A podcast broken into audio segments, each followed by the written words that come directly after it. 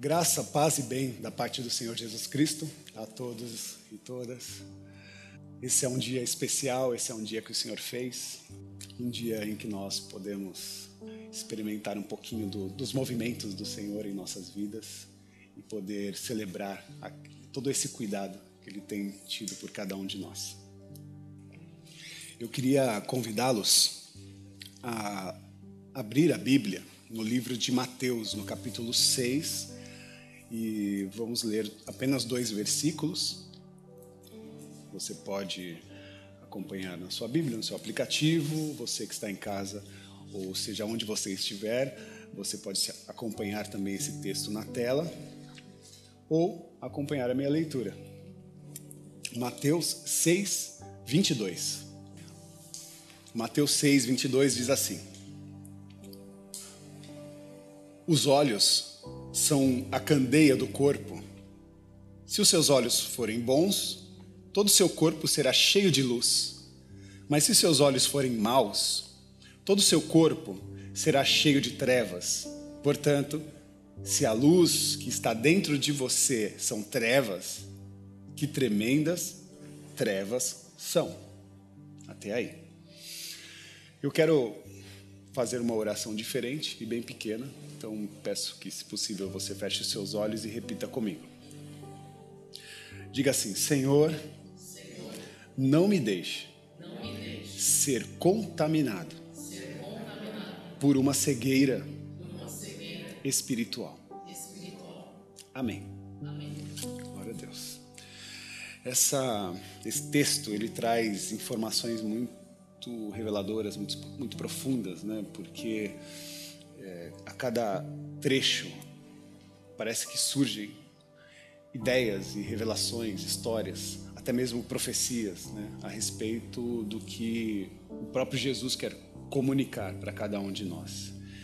Por isso desejei fazer uma oração, porque se Jesus está falando de luz, de lucidez, de capacidade de visão, capacidade de visão até mesmo a longo alcance, nós precisamos nos livrar dessa certa cegueira, seja ela espiritual ou seja ela cegueira do nosso cotidiano natural, né?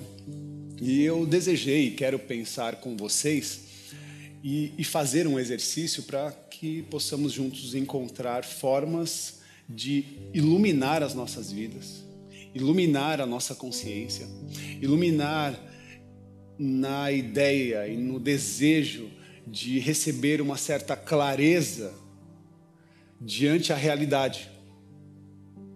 Uma clareza diante a realidade do nosso cotidiano, da nossa vida, das nossas relações. Clareza.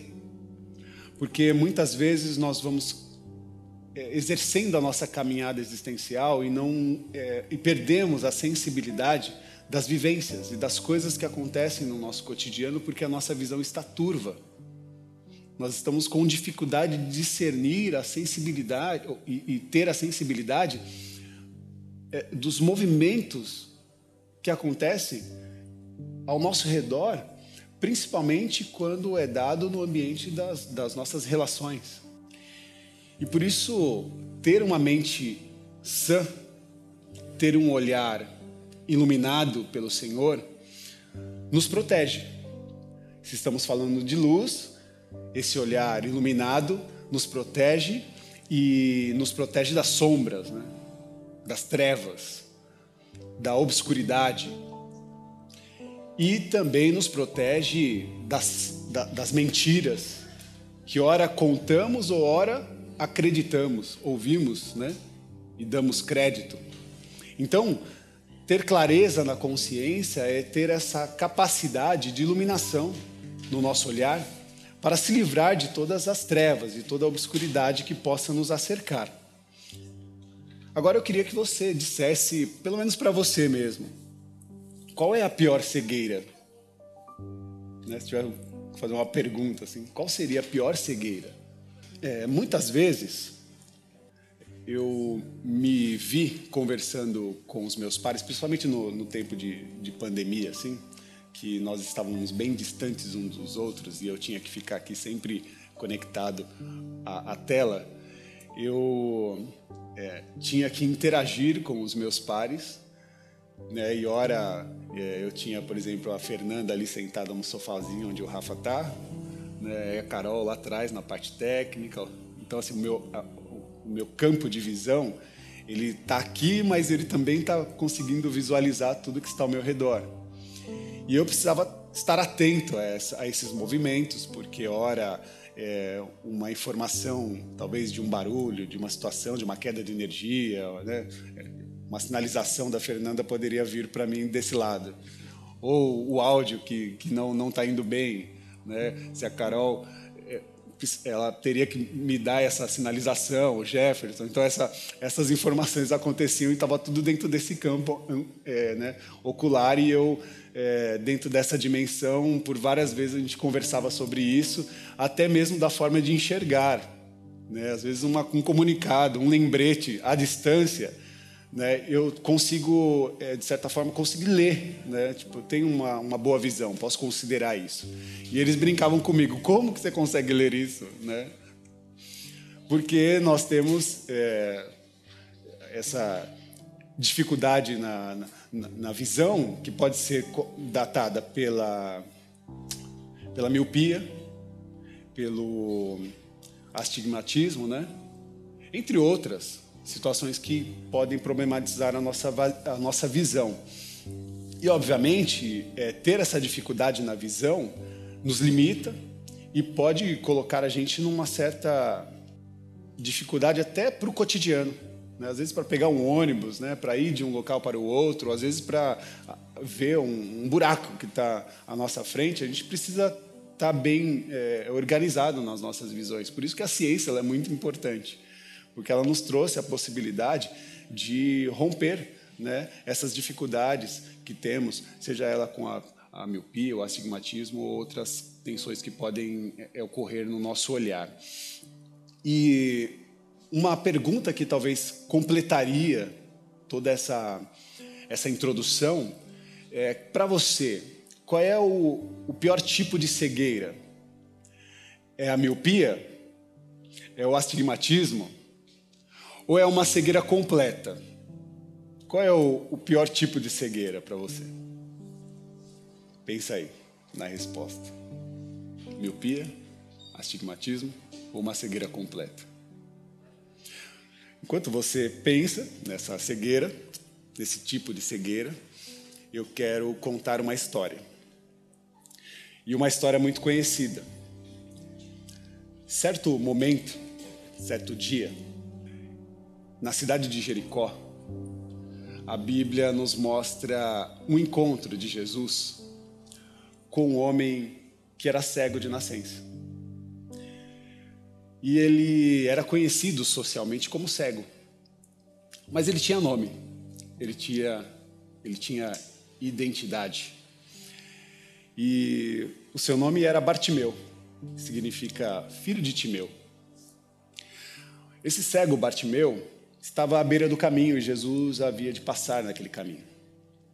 E, obviamente, uma grande multidão estava em busca do seu encontro, com desejo de cura, de libertação da sua graça, do seu toque, da sua manifestação, do seu movimento. E Bartimeu, quando percebe a aproximação de Jesus, ele começa a clamar em alta voz. E ele diz: Jesus, filho de Davi, tem misericórdia de mim.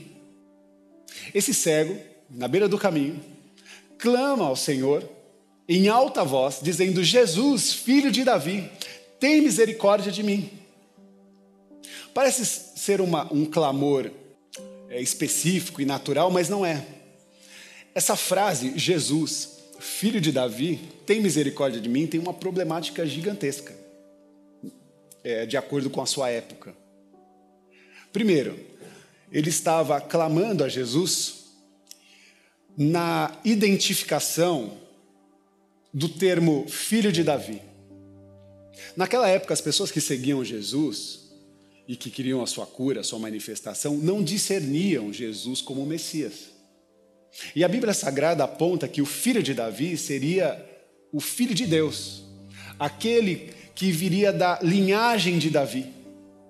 Porque da linhagem de Davi viria o Messias, o prometido, aquele que salvaria a humanidade. Então, chamar Jesus de filho de Davi significa chamar Jesus de Messias e, obviamente, chamá-lo de Deus. Então, imagina um clamor de um homem cego diante de Jesus dizendo: Deus, Messias, aquele prometido, aquele que haveria de vir, está aqui, tem misericórdia de mim. E isso, para mim, meus irmãos, é uma revelação extraordinária, bíblica, feita por um homem cego e que transcende esse grau de sensibilidade que temos.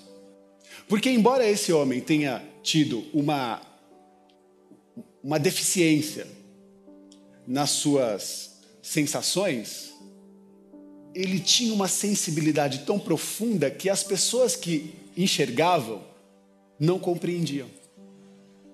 Então, ele, embora não enxergasse, conseguia perceber a identidade divina de Jesus de Nazaré. E isso é extraordinário.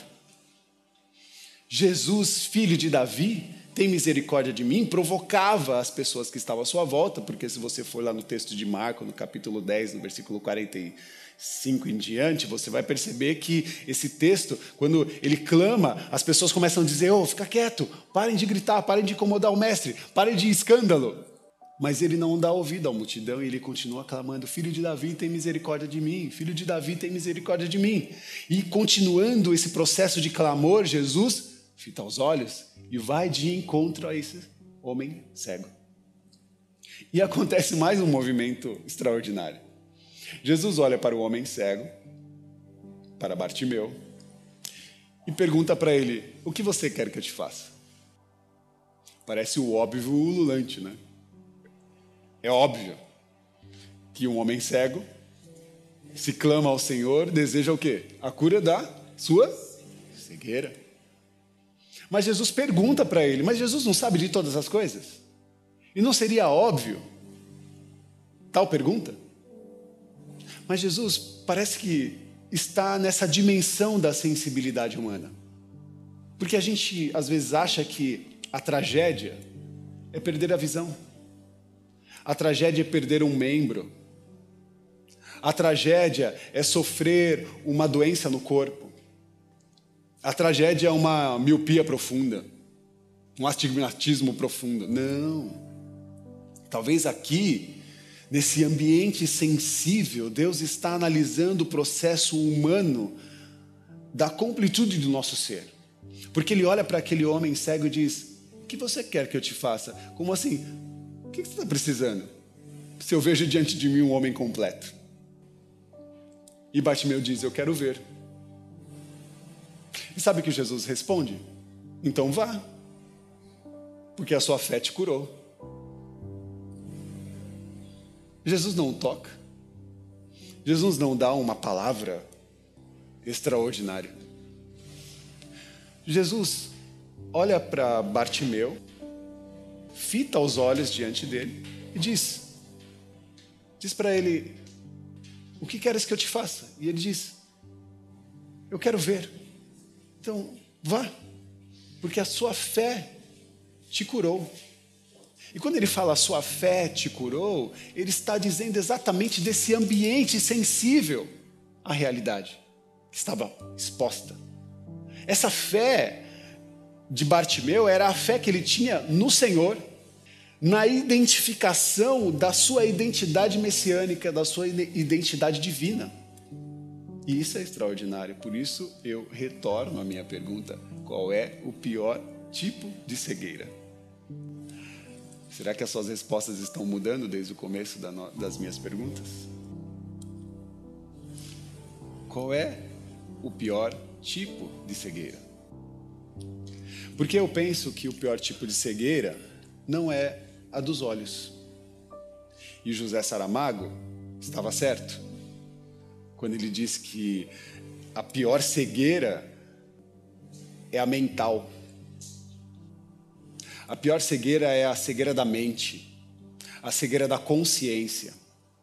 O pior tipo de cegueira é a cegueira do coração, dos sentimentos, da incapacidade de amar.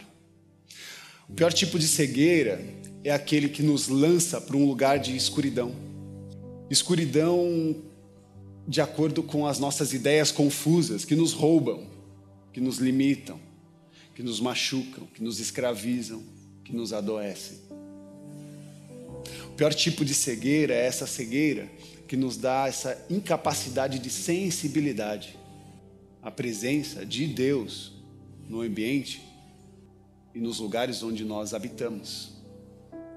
Porque, como eu disse no início, se Deus está aqui no meio de nós, certamente estará no meio de cada um de nós quando estivermos na nossa casa, no nosso trabalho, no nosso ambiente de estudo, na rua, no carro, seja onde for, Deus ali estará, porque Ele prometeu se dispor a essa característica de ser um Deus presente, um Deus onipresente, que está em todos os lugares. Uma doença nos olhos, ela não pode é, ser maior do que uma doença na alma, uma cegueira da alma, uma cegueira da consciência. Porque uma doença nos olhos, ela pode ser corrigida por algo externo. Uma miopia, um astigmatismo hoje pode ser corrigido através de um óculos, uma lente. Eu tenho um amigo próximo que fez uma operação ocular. E com essa operação ele voltou a ver, ele dizia: "Rafa, é extraordinário, não dá para compreender como a ciência avançou a esse ponto de conseguir, né, restaurar a visão dessa forma". Então existem formas, né, externas que conseguem corrigir a nossa visão. Ah, mas uma pessoa cega, ela tem a bengala. E junto com a bengala tem toda uma ciência em volta para que aquela, aquele deficiente visual consiga é, organizar né, o, seu, o, o seu caminho, se orientar ao, ao caminho. Né? E também, por que não dizer, da cidade? Porque uma cidade acessível ou uma cidade comprometida com a acessibilidade especialmente as minorias, é uma cidade também que torna possível a orientação para os caminhos. Então, a cegueira da consciência é o nosso ponto de tensão. E eu acredito que não há uma outra forma de cura. A cegueira da, da, da consciência ela não pode ser curada de forma externa a cegueira da consciência ela só pode ser curada com um milagre. Só um milagre pode curar a nossa mente. Só um milagre pode curar a nossa consciência, os nossos pensamentos. Só um milagre pode curar as nossas emoções. Porque a cegueira comum, física que nós conhecemos, para Jesus, diante de Bartimeu, era algo simples. Não, então vá, sua fé te curou. Difícil para Jesus é curar a cegueira das pessoas que estavam à sua volta e que não conseguiam discernir a sua identidade divina. Ah, isso é. E está sim de gente que não consegue discernir a identidade divina, a presença divina de Jesus no meio de nós. Isso é muito triste, mas nós temos uma, uma resposta que está nesse ambiente de milagre. Então, se nós não conseguimos enxergar adiante, com os nossos, com os nossos olhos espirituais, nós vamos buscar em Deus esse milagre. Nós vamos buscar em Deus esse toque de transformação na nossa consciência, para que Ele possa corrigir a nossa vida, os nossos pensamentos com uma profunda metanoia. Né? A etimologia metanoia, mudança de mente, mudança de consciência. E essa mudança de consciência, ela acontece de dentro para fora, mexendo com os nossos traumas e curando, transformando, renovando o olhar e a capacidade de discernir e ter a sensibilidade de que Deus está ativo em seus movimentos. Somente um milagre. Somente um milagre pode possibilitar essas coisas, como, como Davi fez diante do Senhor. Quando disse: Senhor, sonda o meu coração. Senhor, sonda o meu coração e, e me conhece. Quebranta-o. Esquadrinha o meu andar. Veja se há em mim algo que é incompatível com a tua vontade e dissipa, para que assim eu possa ser guiado aos seus caminhos eternos. Somente um milagre pode de fato transformar um coração de pedra num coração humano, um coração aberto para a vida e sensível à vida, sensível aos toques e aos movimentos. Somente um milagre pode de fato transformar-nos de forma justa, específica e real e de acordo de, com a nossa vivência, com o nosso cotidiano, porque fora isso, a gente mergulha na escuridão. Como diz o texto bíblico, a gente acaba se, é, sendo roubado pelas trevas. E a gente vira gente má. E gente má celebra a mentira. Gente má celebra a maldade. Gente má celebra o genocídio. Gente má celebra o desprezo. Gente má faz desdém com o sofrimento humano. Gente má perde com o tempo a sua capacidade até mesmo de ser gente e vai se monstrificando, nem sei se essa palavra existe, acabei de inventar, colocar no dicionário do Rafa. Mas vai virando um tipo de bicho. E às vezes tão cruel que não merece nem o termo de bicho, porque tem muito bicho que é uma benção. Agora, mentes diabólicas que negligenciam a vida, mentes diabólicas que negligenciam famílias, pessoas, amores, isso é perturbador e muito complicado. Por isso, tomem cuidado, porque se nos falta abraço e acolhimento, e ainda conectando com aquela mensagem que falamos sobre abraços, fuja dos abraços interesseiros, fuja dos abraços carentes, e dos abraços sem comprometimento com o divino.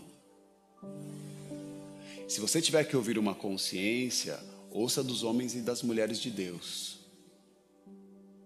Se você quiser ouvir a voz de Deus na sua consciência, consulte os seus pares espirituais. E trilhe juntamente com ele esse caminho de oração, porque é na oração, na revelação divina, que nós somos transformados, ou que de fato nós estamos habilitando a possibilidade do milagre em nossas vidas e em nossas consciências. Tomem cuidado.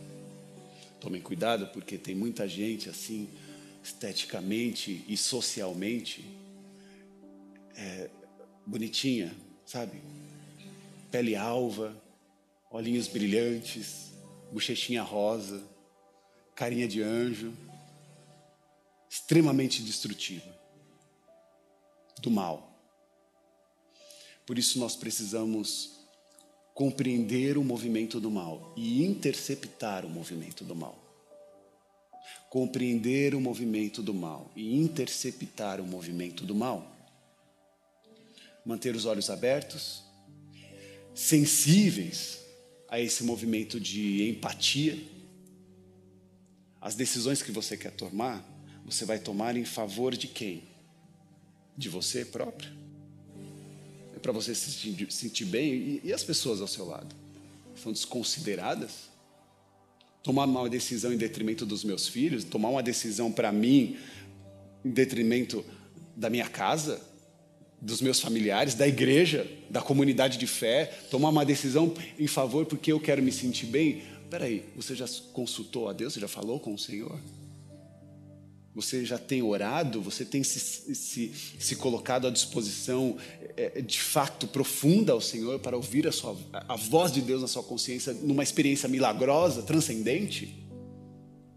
O que o Senhor tem falado ao seu coração de fato? Nós precisamos, para isso, nós precisamos de força. Não é fácil. Principalmente quando estamos fragilizados. Precisamos de força.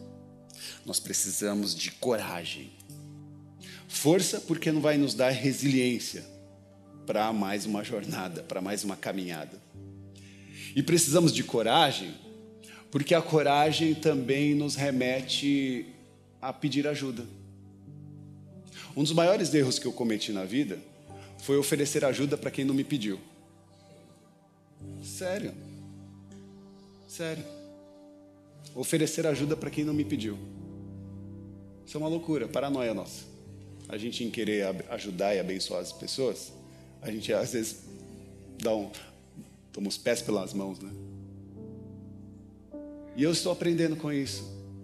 Porque as pessoas precisam ser encorajadas a pedir ajuda. E, e nessa, nesse ato de coragem, pedir ajuda às pessoas certas. Força, coragem e, por fim, lucidez. Lucidez. E falando em lucidez, o Evangelho.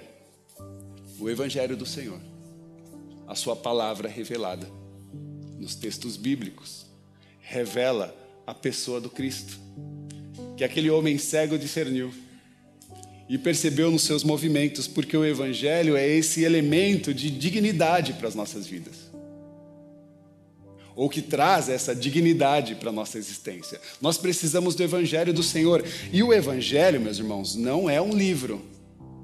Isso aqui é só um livro. Isso aqui, de repente, se ele cair, se ele rasgar, se ele ficar velho com o tempo, se ele ficar a semana inteira aqui ó, e empoeirado, ele vai continuar sendo um livro velho, sujo, rasgado, mal cuidado às vezes. É só um livro, a gente não fica chateado porque o livro está sujo, a gente só limpa. Não fica chateado porque o livro rasgou. Não, a gente rasgou, está muito danificado, a gente compra outro. E põe para reciclagem, porque é papel, tem que reciclar. Porque o Evangelho não é um livro, o Evangelho é uma pessoa. O livro nos revela uma pessoa. E essa pessoa é quem? Jesus. Jesus. O Evangelho é uma pessoa. João, capítulo 8, versículo 12, diz assim: Falando novamente ao povo, disse Jesus: Eu sou a luz do mundo.